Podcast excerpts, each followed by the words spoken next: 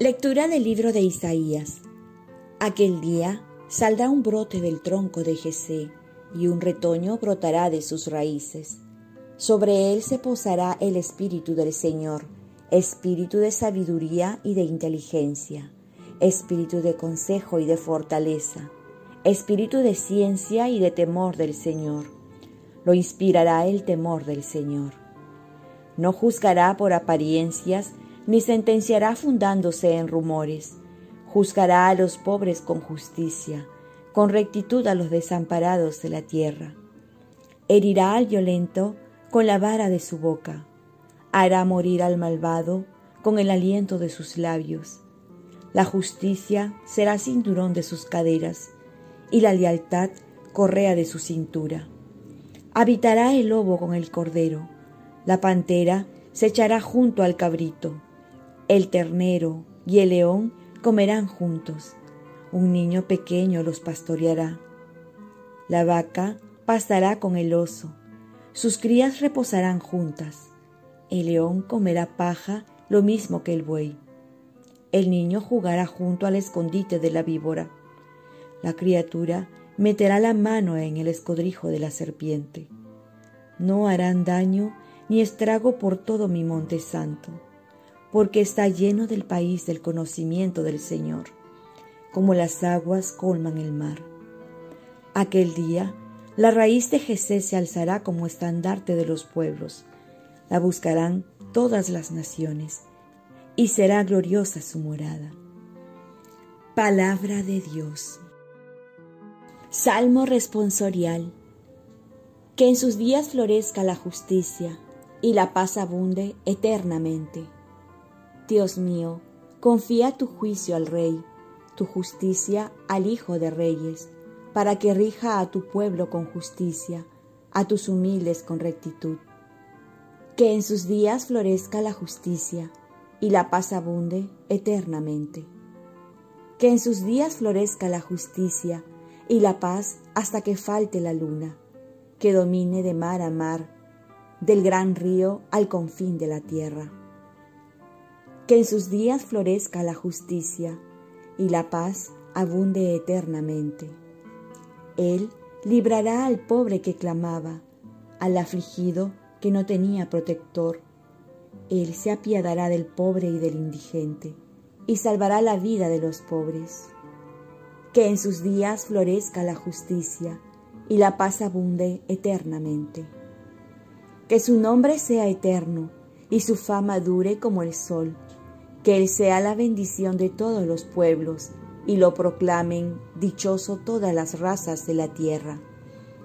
Que en sus días florezca la justicia y la paz abunde eternamente. Lectura del Santo Evangelio según San Lucas.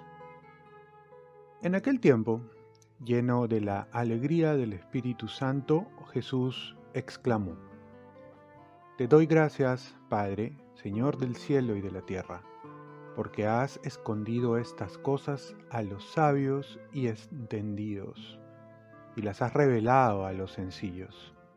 Sí, Padre, porque así te ha parecido bien.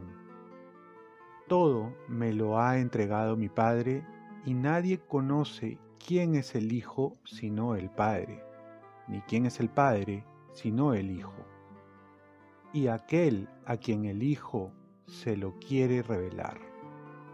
Y volviéndose a sus discípulos les dijo aparte, Dichosos los ojos que ven lo que ustedes ven, porque les digo que muchos profetas y reyes desearon ver lo que ustedes ven y no lo vieron, y oír lo que ustedes oyen y no lo oyeron.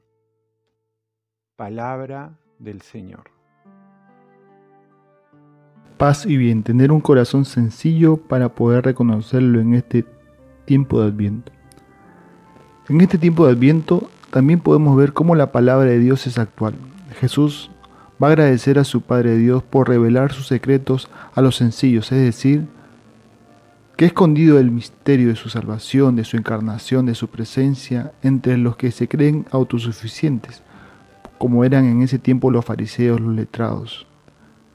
Y ahora que comenzamos este tiempo de Adviento, vamos a ver que muchos sabios y entendidos de este mundo, este tiempo es un tiempo más, no es una noticia, no se alegran por la venida de Jesús, pues nunca va a salir en un periódico, ni un gran personaje lo va a decir en los medios, ni un presidente, ni un gobernante, ni un ministro, ni un cantante famoso hablarán de esta gran noticia que es la venida de Jesús.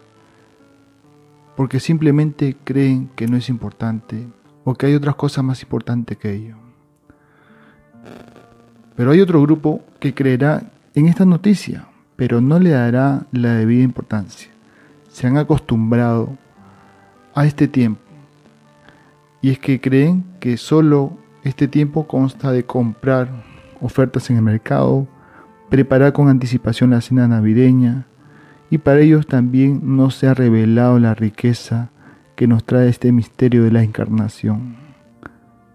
Pero hay otro grupo, y el más pequeño, de creyentes en que reconocen con mucha humildad y sencillez que se tienen que preparar para la segunda venida, preparar cuando se encuentren con Jesús en la hora de la muerte y prepararse también en este tiempo de Navidad en la cual Jesús viene a nuestro encuentro.